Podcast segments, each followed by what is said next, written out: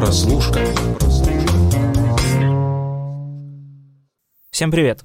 Это подкаст «Прослушка» от онлайнера. Я ее ведущий Антон Коляга, и, к сожалению, не рядом со мной, но на удалении нескольких тысяч километров Андрей Марьянов.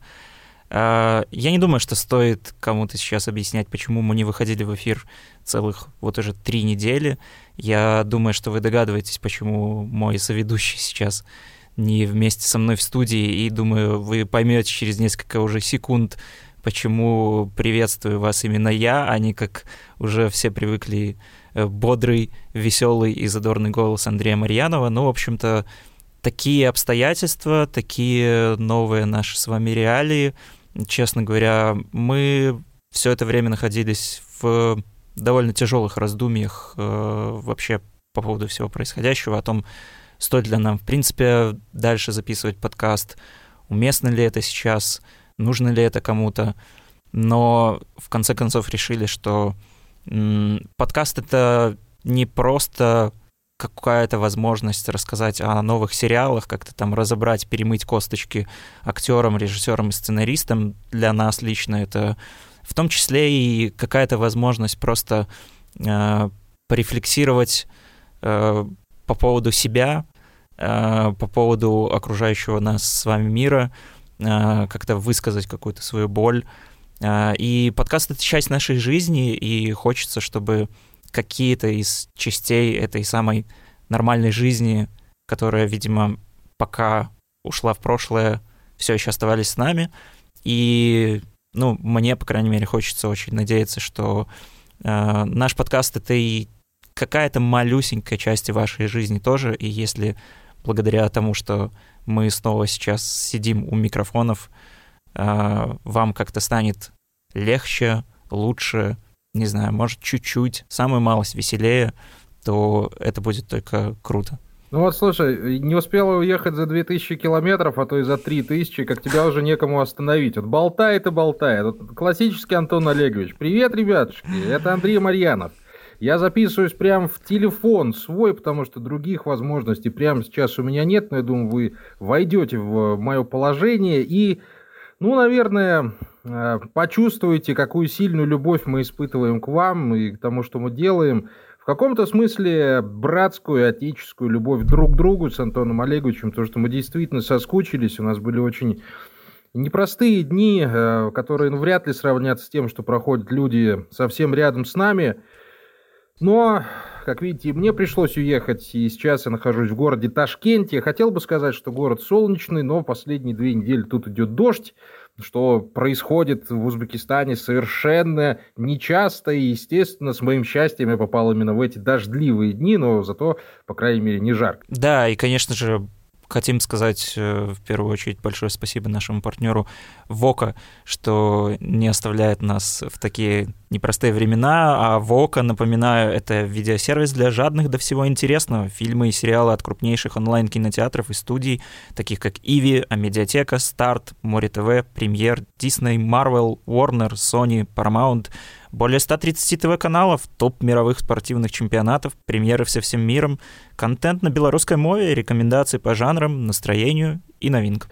А, поговорим мы сегодня о одном из главных, наверное, сериалов современности. Это «Эйфория» от телеканала HBO с Зендай в главной роли, ну и с огромной россыпью молодых ребят, которые за два года отсутствия этого проекта, в общем-то, стали большими звездами. Это и Сидни э, Суини, и Мод Апатоу, и много-много разных ребят. И Хантер Шафер, конечно же, один из главных сейчас э, людей вообще в мире моды и в э, кино, производстве. То есть люди за один сериал стали вот этими новыми молодыми звездами, которых мы всегда вот так ждем, мы всегда радуемся обновлению э, какого-то состава актерского, и вот именно благодаря эйфории это произошло. Два года, да, Антон Олегович, не было у нас э, второго сезона, понятное дело, из-за пандемии, из-за коронавируса. Но вот ко второму сезону мы оказались с вами в довольно неловкой, по крайней мере для меня, ситуации, потому что я очень долго готовил эту фразу вот именно для нашего подкаста, и прямо сейчас я ее скажу тебе. Мне кажется, что в первом сезоне, в этом была его отличительная особенность, в первом сезоне «Эйфории» дети играли взрослых А вот сейчас, во втором сезоне, спустя много-много лет, по телевизионным, э, э, так сказать, э, параметрам, взрослые начали играть детей. И вот здесь у меня началась очень большая диссоциация с этим сериалом, и, к большому сожалению, я скажу, что я им остался недоволен, по крайней мере, в том виде, в котором он есть сейчас. Как тебе? Mm. Слушай, я э, впервые за долгое время э, испытал опыт просмотра сериала ongoing ом. Это, то есть, э, как, как правило, перед записью нашего подкаста мы с Андреем э, впопыхах Э, отсматриваем целый сезон за выходные и как-то составляем мнение о э, сезоне сериала как о каком-то цельном произведении. В этот раз я решил смотреть «Эйфорию» по мере его выхода, и, может быть, это чуть-чуть сгладило, знаешь, впечатление, когда ты после каждой серии у тебя есть возможность как-то все это прожить, э, проживать, пережить, отрефлексировать.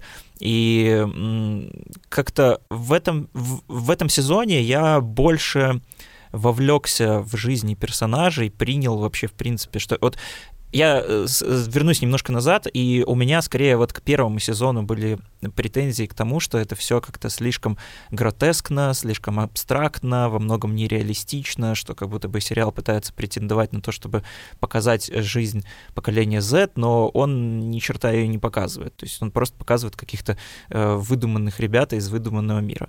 А, ко второму сезону я принял эти правила игры, и второй сезон мне показался он гораздо более таким абстрактным, нереальным, фантазийным, там герои совершают еще более нереалистичные поступки и, в принципе, ведут себя, ну, как-то даже не то, что как взрослые, а как какие-то очень э, себе на уме ребята. В общем, они то, то как бы у них и драма подростковая. То есть ты смотришь, в принципе, ну, полсезона там какой-то персонаж страдает, что там, значит, ее парень бросил, а потом замутил с ее подругой, а потом, значит, ей в этом не признался. Вроде бы, ну, какая-то э, такая классическая подростковая банальщина, но при этом подается это как вполне себе такая прям э, шекспировская или даже греческая трагедия. То есть это все такое какое-то очень странное. А, в целом, я не знаю, до конца еще не смог определиться, наверное, понравилось мне все это или нет, но это, как всегда, было красиво, Эйфория — это сериал для меня лично в первую очередь был про красоту, и здесь в этом плане он абсолютно не подвел. Вот про красоту, да, здесь можно э, что угодно говорить там про его сюжетные провисания, какие-то непонятные моменты, но в плане визуала Эйфория до сих пор остается, наверное, одним из главных сериалов вообще до этого момента, потому что что бы там ни пытался а, придумывать Amazon Prime со своими, там, я не знаю, «Властелинами колец», я очень сильно сомневаюсь, что им удастся добиться вот этого творческого подхода, вот именно художественного подхода к кадру, к его наполнению, к тому, что происходит внутри, каким-то выдумкам вот этим режиссерским, к находкам, к вещам, которые приходят с опытом, которые приходят с насмотренностью, которые приходят с талантом, что самое главное, потому что ну, мы же видим, что мега талантливая команда работает над всем этим. Сэм Левинсон, исполнительный продюсер, конечно же, он выступает и э, режиссером, и сценаристом, и продюсером практически всего сериала. Это его, так сказать, детище, но, естественно, все его помощники, все его операторы. И огромная масса вот этих вот исполнений, что касается последних двух серий, например, вот этот вот замечательный э, школьный спектакль. Ну, школьный спектакль ему сложно назвать, потому что там декорации уровня Бродвея, понимаешь, Гамильтон такой возникает, вот как бы в школе. Представляю себе, десятая школа города Гомеля, и там происходит такой спектакль, нам нас бы там сразу уже, наверное, в музей поставили, что такого никогда не было, никогда больше не будет. Ну, это ладно, будем считать, что это художественное преувеличение, ничего страшного. Ну, а, а дело-то другое, что Здесь форма начала над содержанием давлеть. И это очень, это очень заметно уже даже по первым секундам. И вообще в целом по реакции людей, по реакции поклонников на то, что происходит дальше. То есть, то есть эйфория начала вируситься, она стала мемом. Она перестала быть а, историей про взросление, про вот эти переживания 16-17-летних людей, то, что вот именно близко каждому. В первом сезоне это было именно так. И именно поэтому первый сезон так сильно меня на эмоции выдавливал, выталкивал, просто сбрасывал меня со скалы эмоций и не знал, куда от них деваться, потому что они писали меня, человека за много-много тысяч километров, находящихся от людей, которые все это дело писали. То есть они добрались вот до самой сути вот этого вот, знаешь, подросткового взросления.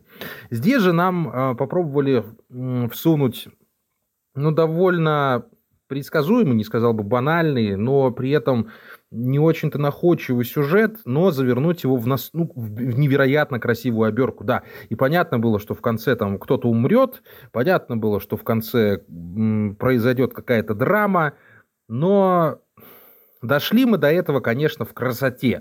Ну вот морального удовлетворения, эмоционального, в этот раз эта эйфория, к огромному сожалению, не получилась. Сейчас буду еще, наверное, тебе рассказывать, почему.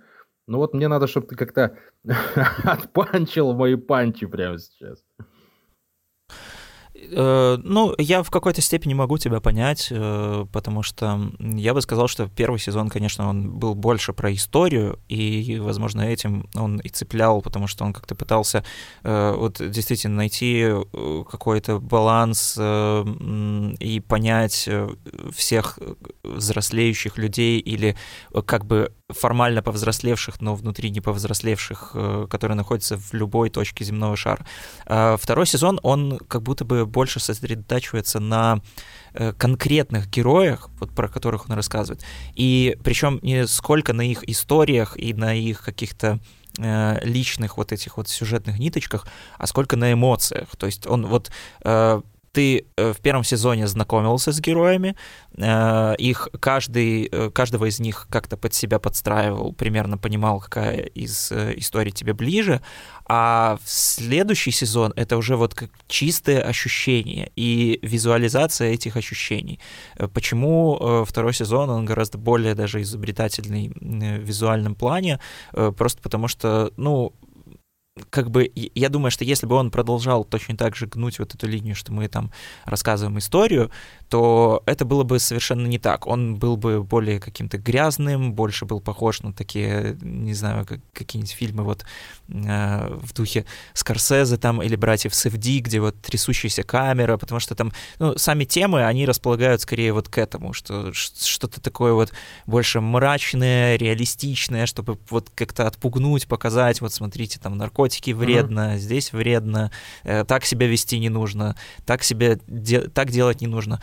А э, тут сериал, он э, вообще абсолютно не про это. То есть, в принципе, э, ты э, наоборот должен как будто бы вникнуть вообще, что э, происходит с героем, никак не оценивая ситуацию, которая происходит снаружи. То есть, понимаешь, э, это, очень сложно выразить, потому что всегда сложно говорить как-то про эмоции, но я думаю, что если Сэм, Сэму Левинсону их удалось даже как-то визуализировать как, э, с помощью там пленки и каких-то э, абстрактных образов, я думаю, что голосом я все-таки попытаюсь сейчас это описать, но э, он наконец-то в этом сезоне достигает вот какого-то полного э, баланса в плане э, добра и зла, э, каких-то хороших и плохих поступков. То есть сейчас э, однозначно вообще нельзя сказать э, и как-то охарактеризовать героев, кто из них злодей, кто герой, за кем нужно следить, кто правильно поступает, кто неправильно. То есть, казалось бы, у нас вроде бы есть Ру, которая вот э, проходит просто через свои, наверное, самые страшные периоды своей наркозависимости, но и в то же время мы как будто бы... Ну как ты ее назовешь отрицательной Ты не можешь да, ее назвать да. отрицательным персонажем, потому что ну, она же жертва обстоятельств и своей психологии. У нас есть как бы Нейт, который, ну он по сути своей негативный персонаж, но и в первом же сезоне вот как раз мне показалось, что вот этого баланса было больше, что нету хороших плохих, и это было гораздо ближе к моему пониманию действительности, да.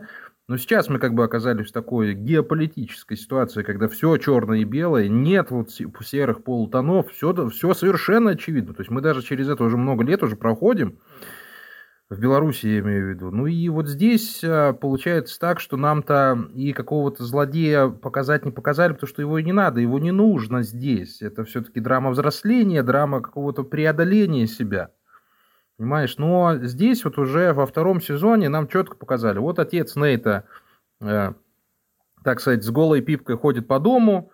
Э, Нейт тоже особо не отличается э, какими-то там моральными принципами. Ну и все. А, а Зендая, она отошла уже на второй план. Да даже и Хантер Шафер отошла на Но ну, второй она план. вообще прям из-за чего мы совсем... увидели, в общем-то, да, из-за чего мы увидели очень много плачущей и кричащей Сидни Суини, и я не думаю, что вот именно она стала украшением этого сезона, хотя Ну, покричала она знатно, да. Э, я думаю, что э, главным, да не то что украшением, а в принципе главной героиней этого сезона стала как раз-таки ее сестра Лекси, которая была на, да. в первом сезоне совершенно там на, на третьем даже плане, а здесь вот э, интересно как раз-таки это трансформировали в какую-то, э, ну, не трагедию скорее, а в драму наблюдателя, когда ты человек, э, который вынужден постоянно как-то находиться, что ли, в тени, в тени не только своей сестры, а в принципе в тени, даже вот если чисто с точки зрения драматургии рассматривать, вот просто как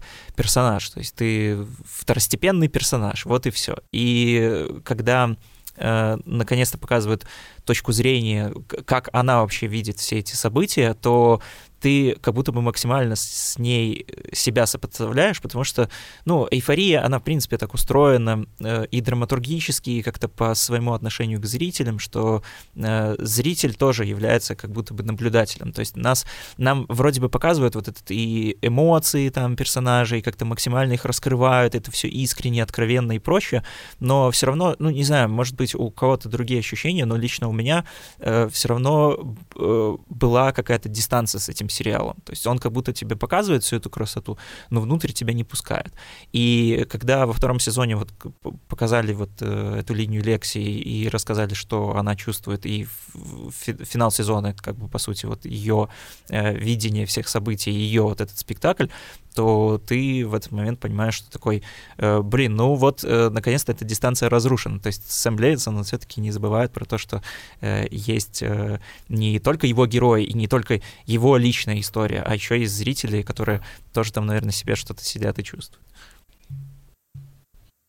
Слушай, ну, если ты помнишь, чем закончился первый сезон, он закончился гораздо более иносказательно, чем uh-huh. вот сейчас. Ну, конечно, еще, знаешь, я почему-то вспомнил сразу сериал «Матрешка». Помнишь такой про перемещение во времени? Смотрел ты или нет? Эм, да, да, вот да сейчас... Russian Doll. У него, кстати, скоро новый сезон. Да-да-да, вот сейчас второй сезон будет выходить, и вот там концовка была прям вот триумфальная. Она выходила вот в этот парад, угу да. И она вот шла в толпе людей, и это было какое-то, знаешь, вот прям фанфары звучали, это было такое духоподъемное завершение. В принципе, можно было бы заканчивать вообще весь сериал на этом. И то же самое было в первом сезоне «Эйфории», когда вот он закончился так, что ты такой, блин, что это было вообще? Я не знаю, что происходит. Я потерялся в своих чувствах, эмоциях. Там такой фарш еще внутри, борщ какой-то непонятный ты не, не знал, куда себя девать. Здесь же вот, конечно, феноменальные вот эти две последние серии, но они, понимаешь, ну, понятное дело, что мы не смотрим сериал там про реальность, мы смотрим сериал про какую-то там выдуманную действительность, но если первый сезон давал там хоть какое-то понимание, что вот там наркотики хорошо-плохо, да, что вот это происходит, вот это происходит, что ребята в полнейшей заднице, причем не всегда по собственной вине,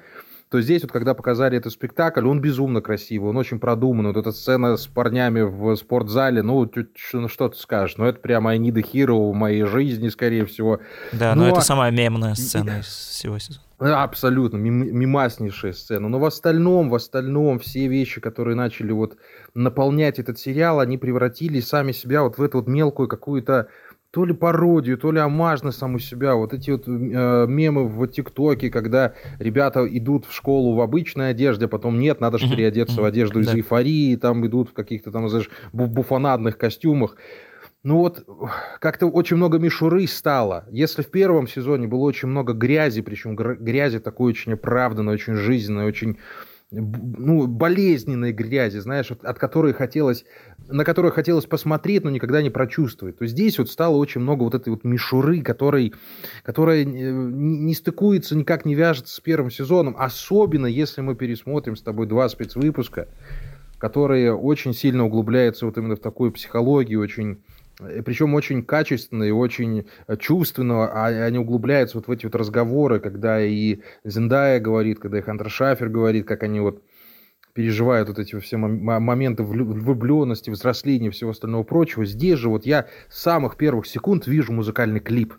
И а он и в первом сезоне был, но во втором это прям превратилось, ну вот давайте, давайте делать музыкальный клип. Вот это меня прям как-то вывело вот из того эмоционального состояния, в котором был после mm-hmm. первого сезона. Слушай, понимаешь? я просто... Я понимаю, о чем ты говоришь, и... и э, это просто, ну, наверное, неизбежно, когда любой сериал настолько начинает соприкасаться с реальностью, не в том плане, что он как-то ее отражает, а в том смысле, что э, наоборот, он ее опережает и скорее задает тренды. То есть первый сезон эйфории, он э, действительно э, в самом начале, когда я только еще начинал его смотреть, Э, у меня возникала куча мыслей в голове, что ну так не бывает, так не происходит, подростки не такие, они так не красятся, они так не одеваются, ну ни у кого не бывает таких ярких... Ну это пускай там художественная Да, да, да, вот, так вот я, я о чем и говорю, да. что э, казалось, что никто так не красится, никто так не одевается, а потом раз, и к финалу сезона уже весь YouTube э, забит туториалами, как повторить вот эти желтые смоки у Зендеи, как сделать вот эти потеки из глиттера,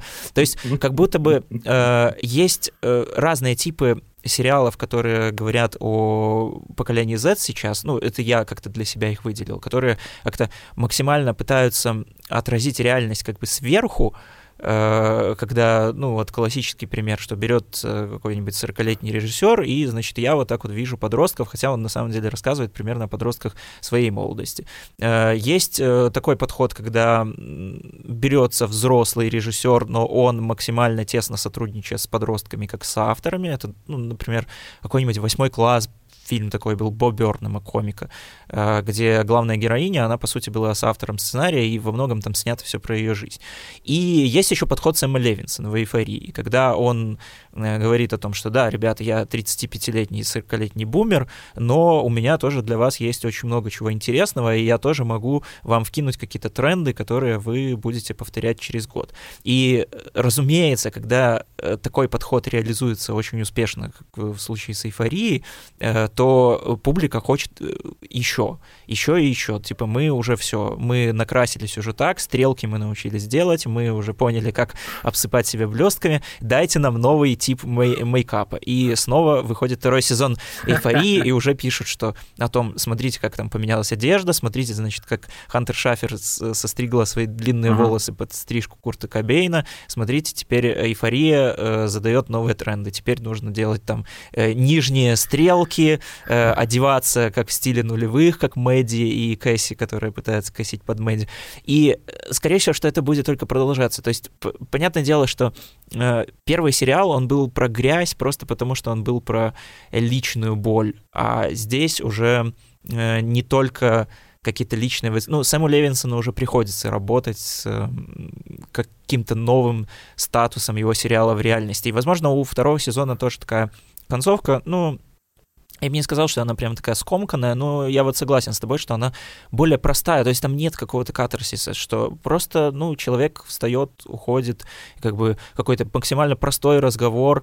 Э, в принципе, это как бы можно отнести к тому, что героиня Ру действительно за эти два сезона повзрослела, и, в принципе, ей теперь не нужно устраивать какие-то прям танцы и всплеск эмоций. Она может просто подойти и сказать, слушай, ну, как бы классно общались, но я думаю, что пора идти дальше, и на этом все закончится. Но э, в то же время, э, знаешь, как, как будто бы э, в том числе и Левинсон, и остальные его соавторы, они понимают, что да будут еще дальше сезоны, и мы еще успеем как-то дальше высказаться, и все, все накипевшее Слушай, выплеснуть. А первый сезон, он как будто бы, знаешь, делался вот как, с какими-то личными эмоциями, с ли, личной болью, да, которую нужно выплеснуть здесь и сейчас, что как будто бы, ну, непонятно, что будет потом. Может, нас вообще закроют, может, это вообще не залетит. Главное вот э, рассказать свою историю. Чем, кстати, это еще и удивительно, то, что первый сезон его делал не один Левинсон, там, по-моему, 4 или 5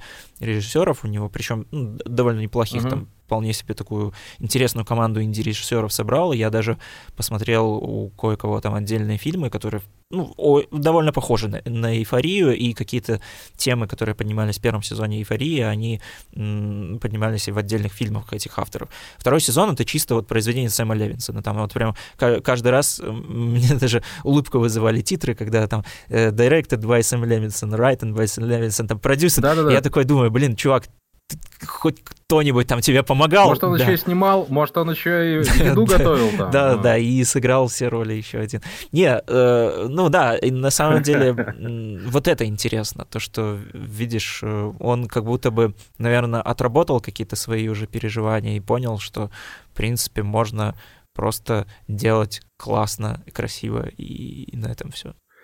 Слушай, ну меня вот это вот, э, знаешь, троица Левинсона меня тоже как-то немного смутило, потому что, ну, это же и первый сезон тоже его, это его израильский проект, понимаешь? Ну и мы видели много раз, да, вот эти вот полностью авторские проекты, вроде того же «Настоящего детектива», первого Фуку, Фукунаги. Ой, ну и Дэвид, Дэвида Линч, понятное дело, с Марком Фростом, но здесь такое ощущение, что вот Левинсон решил все-таки... По... Да, я абсолютно с тобой согласен, он поиграл с трендами, скорее всего, и вот он сказал своим визажистам, так, делаем самые модные стрелки, самые модные там эти самые, все делаем так, чтобы всем понравилось, и это зашло в соцсети. Но толк-то от этого. Вот э, эмоционально, вот, я, я же всегда за эмоцию, mm-hmm. ты меня знаешь, я всегда за какой-то вот катарсис, за все эти вещи, а, потому что сюжетно этот сериал разбирать нет никакого смысла. А, Зиндая опять колется, нюхает, потом она опять не колется, не нюхает, а, они то встречаются с э, Хантер Шафер, то они расстаются с ней, вот, и вот как-то вот Нейт там пытается разобраться со своим отцом. И, в общем-то, то же самое-то мы и в первом сезоне видели. Здесь ничего нового не происходит. То есть здесь идет вот обра... А, повторение той же самой канвы, что была в самом начале. Да, там появились какие-то проблемы вот у Зиндаи. Уру, Уру появились проблемы с э, наркотиками, с этой женщиной, наркобароном, да. Ну вот опять же, вот она взяла вот этот чемодан, в котором было наркотиков там, насколько, на 50 тысяч долларов, да, ну примерно, я уже не помню на цифру. И, естественно, его потеряла, и в конце, последний раз, когда мы видим вот эту вот женщину, она вкалывает ей морфий для того, чтобы избавить ее от ломки, и после этого мы ее не видим. То есть даже никаких санкций за потерянный чемодан наркотиков – для РУ нет. Может быть, они будут в следующем сезоне, конечно, но ну, как-то вот не особо. Ну и плюс ко всему первые две серии прошли под, э, под эгидой мужских пенисов, потому что их было просто невероятное количество. Зачем они были там? Сколько, сколько можно смотреть на мужские пенисы на HBO, я не понимаю, потому что их в «Игре престолов» за все 7-8 сезонов столько не было. Ну, это какое-то издевательство уже было. Мне уже там люди пишут, так, Андрюха, а что происходит-то? Это, может, Хаслер ради HBO? Что? Что? Угу. В чем дело? И вот из-за вот этих вот странностей, из-за вот этих вот попыток вбросить как можно больше в экран, как можно больше показать картинки, как можно больше вызвать вот этого, вот, знаешь, скорее не э, такого глубинного отклика, а вот этого животного отклика скорее, который вот требует хлеба и зрелищ, хлеба и пенисов, там хлеба и я не знаю, еще чего-то там он требует от людей, которые смотрят этот сериал.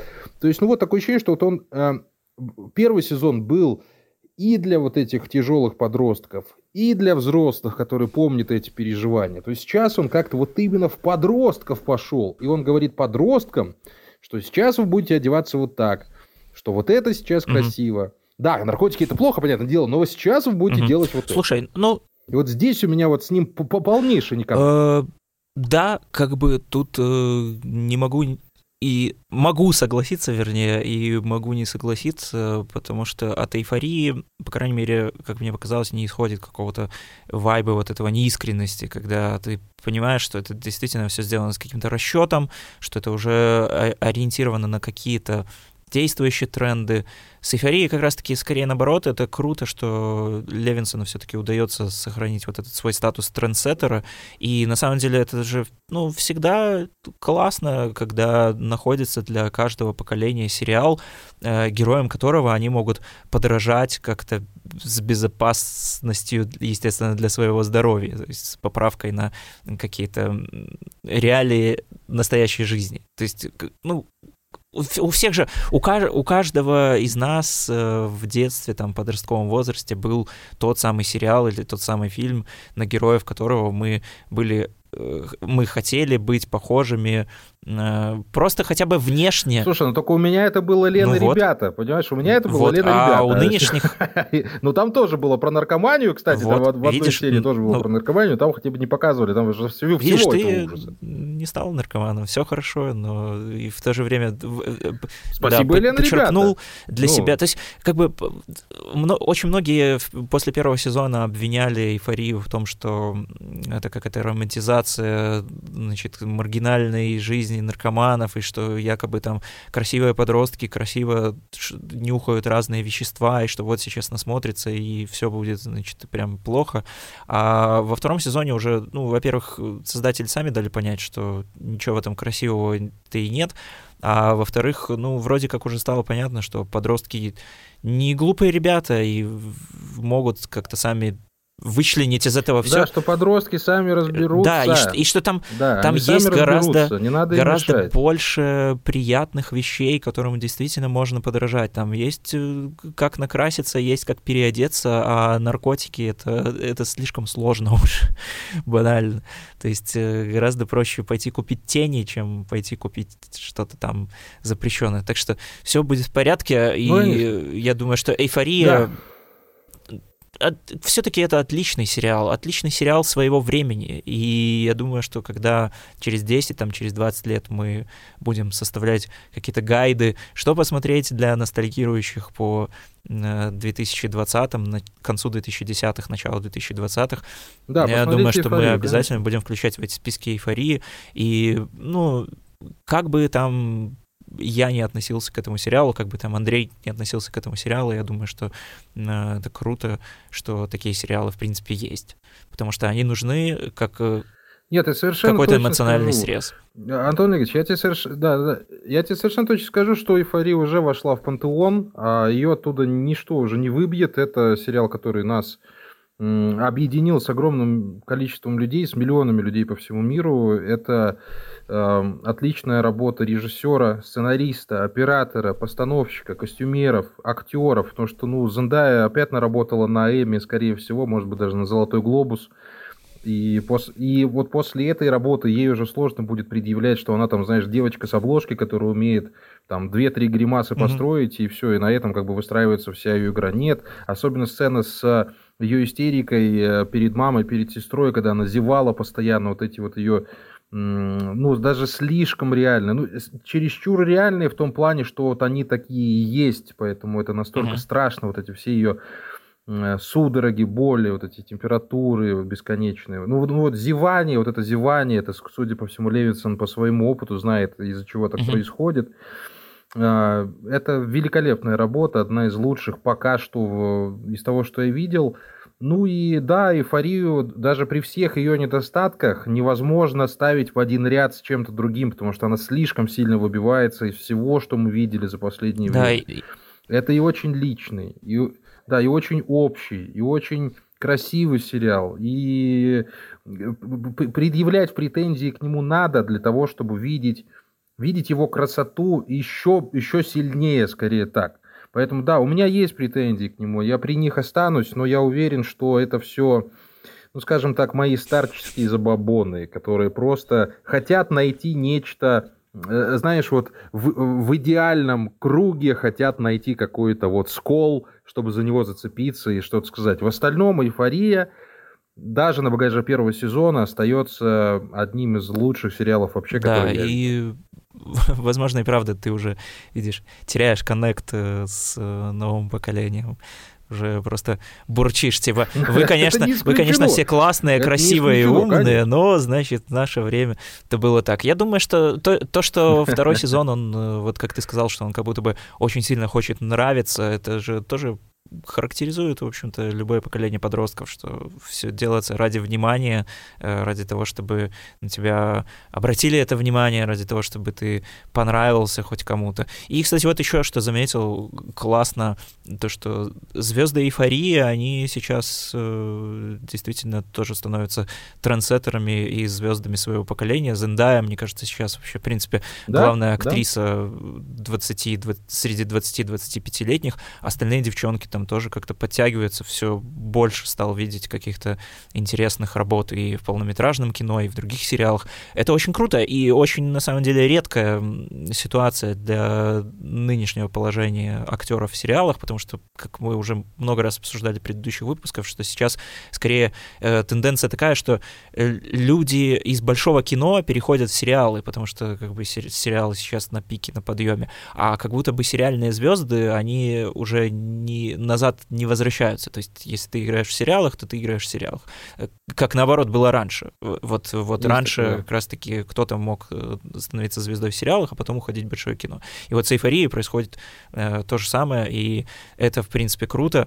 Так что э, смотрите обязательно эйфорию в подписке о медиатека на Вока. И напоминаем про то, что весь контент Вока доступен в течение 30 дней абсолютно бесплатно для всех новых пользователей. Да, ну, Антон Олегович, э, раз уж мы уже так красиво, как всегда, завершили наше обсуждение эйфории, пару слов все-таки надо мне сказать. Э, я очень по тебе соскучился. Я, в принципе, соскучился по по всему, что было раньше, и сейчас вот сидя в не самой дорогой гостинице Ташкента, утыкаясь в телефон практически носом, чтобы вы меня слышали, э, испытываю довольно странное ощущение, потому что говорить сейчас о сериалах очень тяжело. А, да в целом о чем-то говорить сейчас очень трудно. Но мы как-то вот пытаемся с Антоном Олеговичем держаться друг за друга. И, наверное, хотим, чтобы вы ну как сказать, делали то же самое. Держите своих. Как выясняется, это очень важно. Да, будем как-то продолжать с вами говорить, будем искать возможности говорить не только по телефону, потому что, ну, а, вы тоже должны понимать, что формат очень сложный. Я вот смотрю на маленькое окошко, в котором Антон Олегович, он смотрит на маленькое окошко, в котором я. Мы не можем, так сказать, друг другу передать ни наши эмоции, ни наши интонации на таком большом расстоянии, но это все это все ерунда, если говорить про ну, какие-то исторические, про какие-то глобальные моменты. Мы вместе, мы рядом, мы будем общаться вместе с вами, будем еще рассказывать о том, что происходит и в нашей жизни тоже, потому что э, прямо сейчас Ташкент еще и не последняя моя э, остановка. Я думаю, 24-го мы с тобой запишемся, и 25-го я буду уже в другом месте. Поэтому, ну вот такой у нас сейчас будет в ближайшее время. Немного кустарный, э, немного ну, какой DIY-шный, может быть, подкаст, но я думаю, что мы из этой ситуации тоже выберемся и снова нашими молодыми, звонкими, кристально чистыми голосами и замечательной дикцией будем вас как-то вы, при, приводить вас в себя и вместе с вами приходить в себя тоже, потому что наша голова должна оставаться холодной. Мы не можем себе сейчас позволить слишком сильно предаваться эмоциям. Мы не можем себе позволить расслабиться и не можем себе позволить опустить руки. Я к этому призываю каждого из вас. Спасибо вам большое. Это был подкаст «Прослушка». Меня зовут Андрей Марьянов. Прямо из дождливого Ташкента. Рядом со мной, я настаиваю на этом, что рядом со мной находится мой бессменный коллега Антон Олегович Коляга. И мы с вами услышимся совсем скоро, потому что если уж начали, то будем продолжать. Люблю вас всех. Целую, обнимаю. Антон, тебя в первую очередь. Все. Спасибо большое, ребят. Э, Всем пока. Берегите себя, берегите других, но в первую очередь все-таки себя, чтобы беречь других. Э, подписывайтесь, слушайте нас, э, как всегда, везде. Возможно, у некоторых наших слушателей э, с этим могут возникнуть какие-то трудности в связи с тем, что какие-то платформы уходят. Да. в связи с тем, что... да, в общем, да. найдемся, услышимся. Ах все будет обязательно хорошо. Всем пока.